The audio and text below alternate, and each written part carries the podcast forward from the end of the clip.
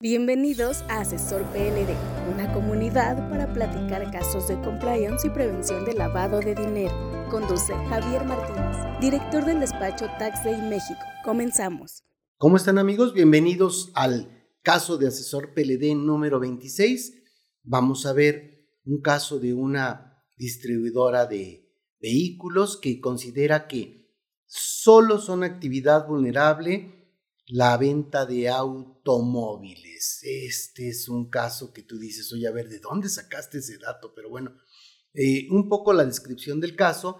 Esta empresa considera por, er, por error que solo los automóviles pueden ser actividad vulnerable, ya que en la lógica, que, que esa está bien, dicen, oye, lo que pretende esta ley es ver en dónde gastan su dinero los malos, los delincuentes, ¿no? Y entonces, evidentemente, si estas gentes traen mucho dinero, pues van a tratar de comprar Ferraris o comprar carros muy caros.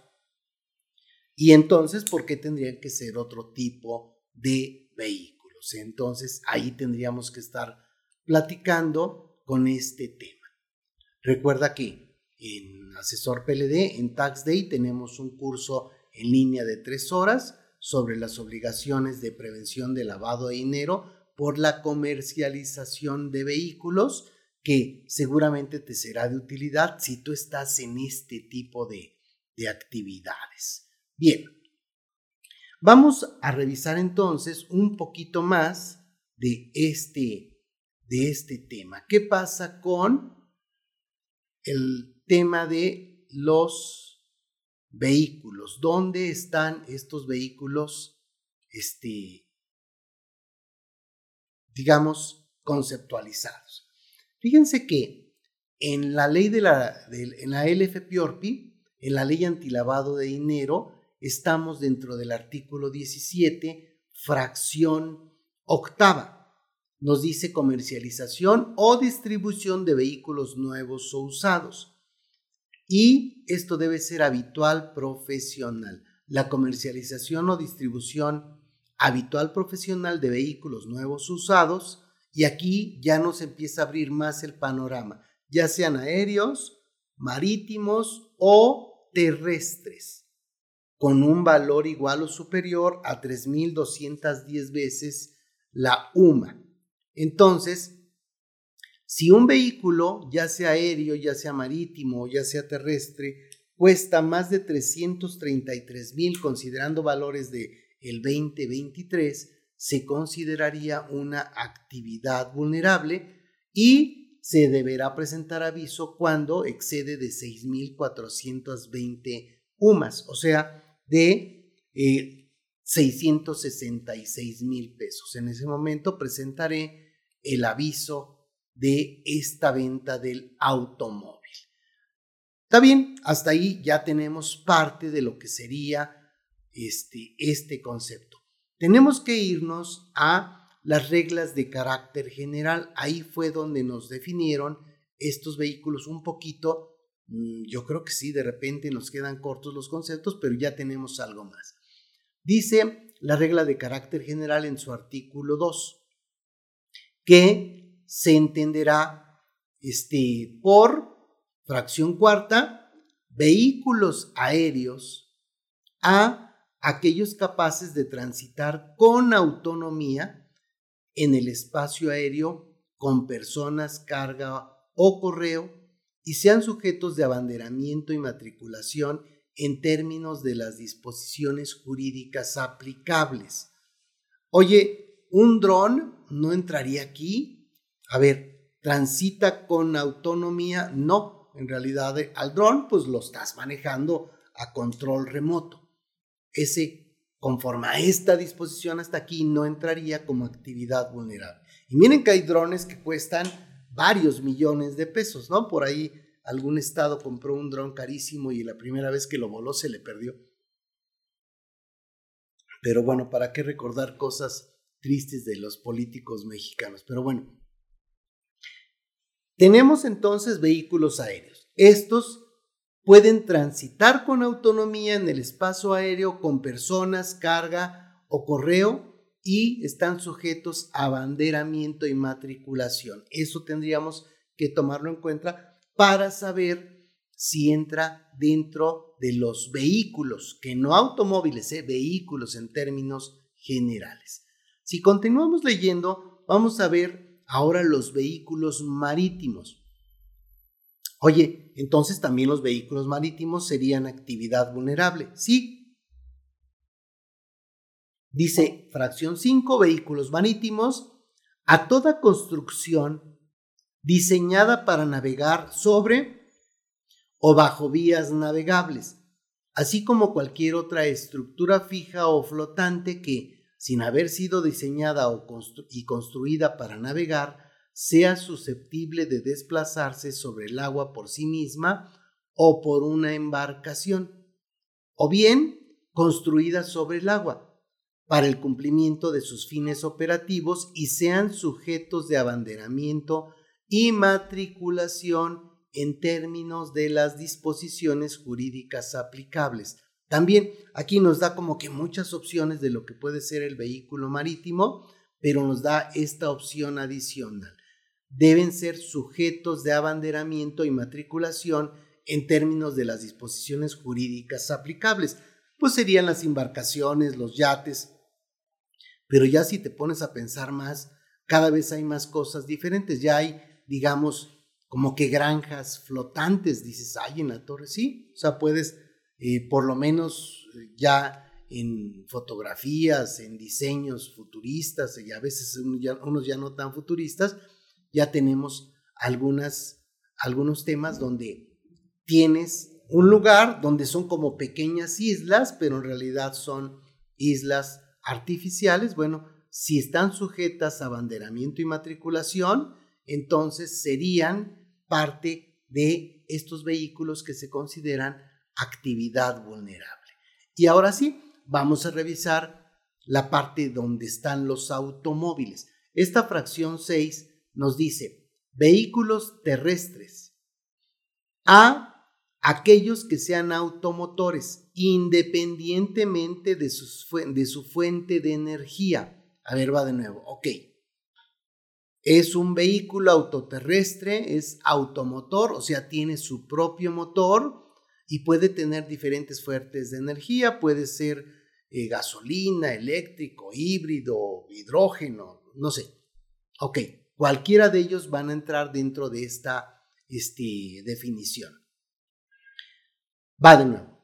Vehículos terrestres a aquellos que sean automotores independientemente de su fuente de energía, siempre que a los mismos se les permita transitar en vías públicas o estén sujetos a control o registro vehicular en términos de las disposiciones jurídicas aplicables.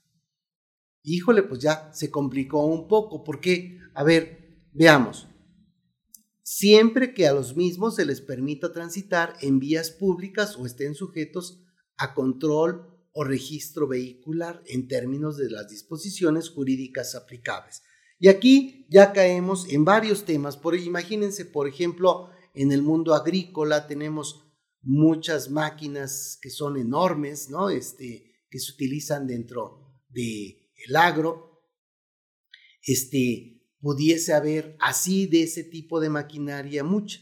Casi siempre las consultas que terminan diciéndose, oye, ¿qué crees? Esta es una maquinaria que se utiliza para esto y esto y esto, y tendríamos que caer en este punto. Oye, ¿está sujeto a control y registro vehicular? No, entonces no entraría. O sí, y entonces también entraría, ¿no? Si ya entran ustedes a John Deere o alguna de estas empresas que manejan maquinarias muy sofisticadas, varias de esas maquinarias podrían estar fuera de esta, este, de este, dentro de este concepto y muchas estarían cayendo dentro de este concepto de vehículo. Oye, es que ya tenemos un vehículo anfibio. Está bien, ¿Eso qué quiere decir? Que pues es terrestre y también se va al agua flotando o a lo mejor se va al agua y se mete como submarino, a lo mejor ya es las tres cosas, ¿no? O sea, va en carreteras, se mete al agua y aparte vuela, pues sí, pudiese ser todos estos temas. En los, todos los casos tendríamos que estar revisando. ¿Está sujeto a control o registro vehicular? La respuesta sería sí. Y entonces tendríamos que tomar en cuenta que esos son a los vehículos a los que se refiere la LFPORPI. ¿Ok? Entonces, repasemos nuevamente los temas.